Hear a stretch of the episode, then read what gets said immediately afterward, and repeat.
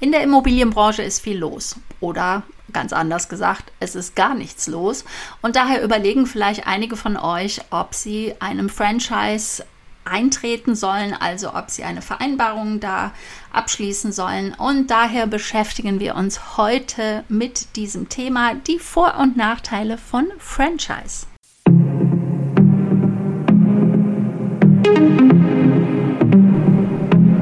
Im letzten Jahr, im Jahre 2022, gab es zweimal Massenkündigungen bei Homeday und auch bei MacMakler.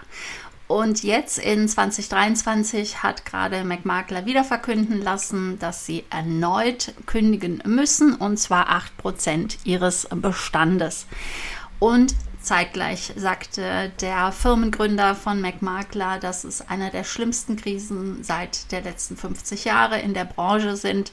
Und zum Teil merken wir das ja auch selber als Immobilienmakler, dass es nicht mehr so einfach ist, mal gerade eben eine Immobilie zu verkaufen. In den letzten Jahren war es ziemlich einfach geworden für jedermann, aber die ImmobilienmaklerInnen, die schon immer Wert darauf gelegt haben, den Mehrwert für den Kunden in den Vordergrund zu stellen, also insbesondere den Nutzen zu kommunizieren, was der Immobilieneigentümer in und auch die Suchenden für Vorteile haben, wenn sie mit MaklerInnen zusammenarbeiten, die, die sich Wissen angeeignet haben über Marketing, und natürlich auch über all die digitalen Möglichkeiten, die bestehen, so dass es für den Kunden einfach ist, eine Immobilie zu kaufen. Ich spreche mal hier das Thema von einer transparenten Immobilie an, dass die Dokumente natürlich alle vorhanden sind, dass sie digitalisiert sind, dass sie gesichert in einem Dokumentenraum zur Verfügung stehen, dass die Besichtigungstermine einfach zu buchen sind und auch wieder verschoben werden können. Alles viele kleine tausend Sachen, die ja die Kunden begeistern und dann da auch zu führen, dass man weiterempfohlen wird, dass man sich nicht so wie bei einer kleinen Show vorkommt, einer Besichtigungswelle, wo hunderte von Leuten zeitgleich eine Immobilie sich anschauen. Nein, ähm, ich sag mal Wertschätzung da wirklich an den Tag gelegt worden ist. Für diese ImmobilienmaklerInnen möchte ich jetzt auch einmal den Vergleich zeigen, weil ich denke, die anderen werden mehr oder weniger sich eine andere Branche suchen, wo sie vielleicht dann ähm, wieder schnelles Geld machen können, denn wahrscheinlich ging es ihnen nur darum.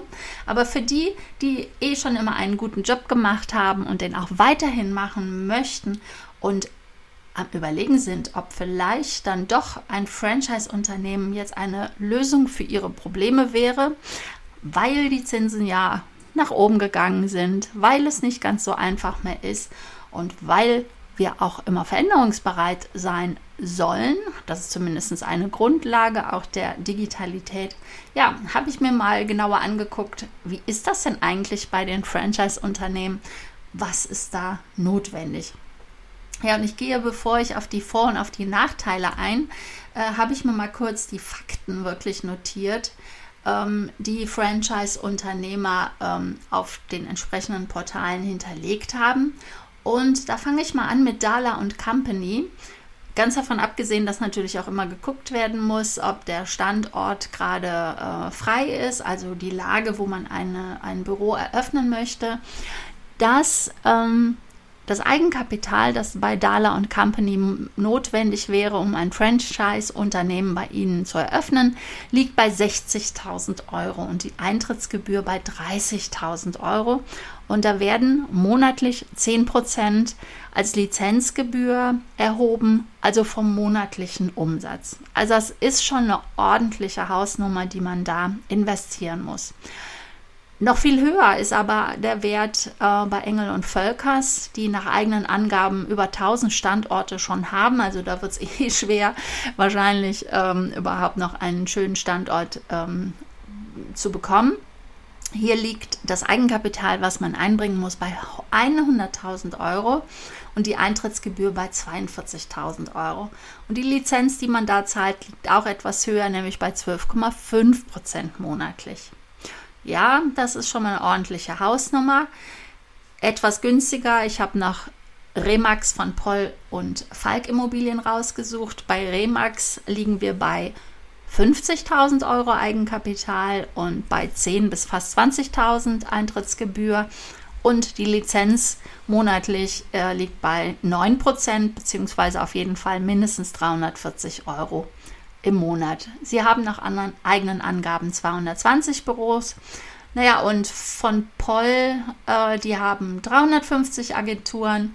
Da liegt das Eigenkapital, was man erstmal zahlen muss, um eine Agentur überhaupt äh, eröffnen zu können, bei 35.000 Euro. Aber sie wollen keine Eintrittsgebühr und sie nehmen auch keine Lizenz. Also da unterscheiden sie sich wirklich stark von den anderen. Ja, und als letztes habe ich noch Falk Immobilien mal rausgesucht, die sehr günstig sind, denn da liegt das Eigenkapital bei 5000 Euro und die Eintrittsgebühr bei 1000 und die Provisionszahlungen sind nicht angegeben, die man da monatlich zahlen muss, aber dort muss man auch eine zahlen. Ähm, da haben die wohl verschiedene ähm, Systeme, die da angewendet wird, werden. Aber so in Summe war ich äh, sehr überrascht. Ich habe mir das noch nie angeschaut gehabt, was da für Summen aufgerufen werden, um ja, was denn überhaupt zu erhalten, wenn man Franchise-Nehmer wird. Und klar, die Vorteile, da möchte ich als erstes drauf eingehen. Die Vorteile sind meistens, das ist auch bei McMakler Home Day so, ich sag mal, gewesen. Das ist das Marketingwissen das diese Firmen meistens mitbringen, in Form von, dass sie äh, insbesondere als viele gestartet haben, viel schon von Online-Marketing, also insbesondere bei MacMakler und Homeday hatten. Ähm, Engel und Völkers und so, die sind ja schon ziemlich lange auf dem Markt. Da waren halt viele Infos über Marketing vorhanden, insbesondere auch Broschüren. Also da ist eine ganze Palette an Möglichkeiten, die einfach schon vorhanden sind, weil es halt diese Marke schon gibt. Und Marke sein, das ist wirklich ein wichtiges Argument, heute noch wichtiger als immer schon. Aber dieses Auffallen oder genau passend für den Kunden eine Lösung zu bieten, darum, da kommt es drauf an heute und nicht austauschbar zu sein. Und das ist leider etwas, was man sehr viel in der Immobilienvermarktungsbranche sieht. Also, dass man nicht wirklich weiß, ja, was unterscheidet denn jetzt das eine Immobilienmaklerbüro von dem anderen? Naja, mit dieser Franchise- ähm, Position hat man zumindest nach außen hin eine Marke, die schon besteht. Dala Company gilt als sehr hochwertig, genauso wie Engel und Völkers. Und mir ist jetzt nicht bekannt, was konkret an Marketingwissen äh, übermittelt wird, wie die Schulungen aussehen, ob man da jetzt äh, wirklich monatlich geschult wird oder ob das ähm, ein Online-Kurs ist, den man da zur Verfügung bestellt bekommt oder ein Hörbuch oder ein Buch an sich äh, sich selbst durcharbeiten muss, das weiß ich tatsächlich nicht. Das wäre mal interessant, das auch noch ganz explizit zu unterscheiden und sich da zu informieren. Vielleicht mache ich da mal einen ausführlichen Blogbeitrag. Aber mir geht es jetzt gerade jetzt in der Situation, wo vielleicht viele sich überlegen, hm, wie geht es denn weiter mit meinem Büro? Ist vielleicht Franchise eine Option. Also erstmal die Info, Standortverfügbarkeit muss ja erstmal gecheckt werden und dann dieses hohe Eigenkapital bzw. diesen hohe Eintrittsgebühren müssen da auch erst einmal gezahlt werden. Dafür bekommt man, wie gesagt, Vorteile, meistens Marketingwissen. Die Marke besteht schon und entsprechendes Material ist vorhanden. Ja, und mit diesem Marketingwissen ist natürlich auch eine Strategie vorhanden. Man weiß und wird angeleitet als Franchise-Nehmer, wie man Online-Marketing betreiben sollte, wie man vorzugehen hat. Und da bin ich aber auch schon ganz schnell bei den Nachteilen, weil dieses ähm, angeleitet werden, wie man was zu tun hat, das ist, glaube ich, ein, ein, großes, ein großer Nachteil beim Franchise-Nehmen denn ich bin ja selbstständig oder du bist selbstständig geworden, weil man diese Freiheit mag, weil man sich selbst verwirklichen will, weil man, ich sage nicht selbst und ständig arbeiten will, sondern weil man ständig sich selbst sein will. Also was ist meine Eigenschaft? Und da sind wir auch schon wieder bei dieser Marke. Was kann ich besonders gut und was kann man da besonders in den Vordergrund stellen als Immobilienmakler? Das ist ja genau das Wichtige, das nach vorne zu stellen. Und genau das gibt man beim Franchise ab. Und das wäre für mich ein sehr großer Nachteil, äh, ein Franchise-Unternehmer zu werden.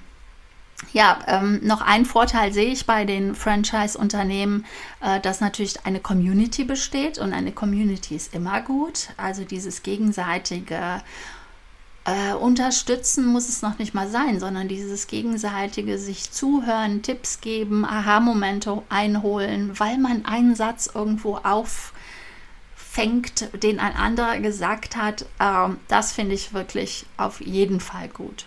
So, sind wir nochmal bei den Nachteilen. Also Selbstständigkeit abgeben und gesagt zu bekommen, was man zu tun und zu lassen hat. Und das nicht nur als Vorschlag, sondern da gibt es ja Regularien. Hm, das würde mich überhaupt nicht, äh, das wäre schon No-Go für mich als Franchise-Unternehmer, wenn ich doch vorher Unternehmerin gewesen bin, dahin ähm, mich zu verwandeln, sage ich mal. Und das nächste ist natürlich auch die hohe Provisionsabgabe, denn ähm, ja, wir hatten, glaube ich, mindestens überall außer, also wir haben überall 10% 12% 9% äh, und ja, okay, bei von Proll haben wir keine Lizenzgebühr, also keine Provisionsabgabe, aber ja, man gibt eine ganze Menge Geld ab.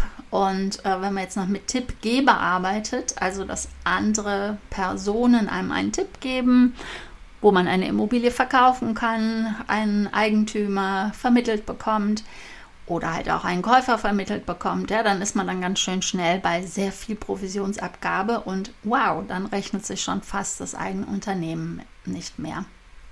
Ja, es wird natürlich auch entschieden äh, oder mit besprochen, wo du dein Geld fürs Marketing ausgeben sollst. Ähm, ne, de, aus der Erfahrung, die das Franchise-Unternehmen hat, geben sie natürlich auch ihre Erfahrungen weiter und du musst dich halt daran halten. Also es ist wieder diese Einschränkung äh, der Selbstständigkeit. Ja, und letztendlich du verlierst dein Personal Branding, dein, deine Art, ähm, Immobilien zu verkaufen, das geht verloren. Jetzt sage ich mal ein bisschen, viele hatten eh kein Personal Branding, also können sie auch dann das Branding von dem Franchise-Unternehmen angeben, aber das ist nicht die Lösung, die ich dir empfehle, denn die Wertschätzung, deine Selbstständigkeit, deine Freude zu arbeiten soll erhalten bleiben. Und die Lösung ist doch dann eigentlich, dass du wirklich dein eigenes Personal Branding herausarbeitest, gerade jetzt in der Situation, was ist denn der Nutzen, wenn man dich beauftragt und dass du dazu dir Marketingwissen aneignest. Insofern ist eine wichtige Wende oder ein Dauerthema, um in der Immobilienkrise oder in der Immobilienwelt überhaupt immer bestehen zu können, eine ständige Weiterbildung, eine ständige Fortbildung im Immobilienwissensbereich und im Marketingbereich, wozu ich dann auch Personal Branding zähle. All das muss wirklich, ich benutze nicht gerne das Verb müssen, aber hier sage ich es ganz bewusst, das muss in einem Unternehmen vorhanden sein und wenn man es als, äh, als Unternehmerin nicht sich selber aneignen möchte, sollte man zumindest äh, so den Überblick dazu haben und es kann ja ein Beschäftigter, Beschäftigte sich dann konkret damit auseinandersetzen. Ja, ähm, das waren eigentlich schon die Vor- und Nachteile, die ich dir ähm, heute mit auf den Weg geben möchte. Und du ahnst es, ich gebe ein, ähm, ich gebe ja logischerweise Fortbildungen. Also FOBIM ist ja die Akademie, die jetzt an den Start gehen wird, erneut, weil die Akademie Digitalität hat im März begonnen und über die Erfahrungen, die wir da gemacht haben, beziehungsweise aus verschiedenen Gründen nennt sich die Akademie jetzt FOBIM, also Fortbildung für die Immobilienbranche. Wenn du dich da näher äh, informieren möchtest, dann schau gerne vorbei auf meiner Internetseite Digitalität mit AE geschrieben, .gmbh und dann ein Slash und Phobim geschrieben. Und zu dieser Thematik, nicht nur zur Fortbildung, sondern auch wie du konstante Umsätze in der Immobilienvermarktung dauerhaft umsetzen kannst. Dazu wird es das nächste Webinar geben und zwar am 29.06. Diesmal um die Mittagszeit, nämlich um 13.30 Uhr.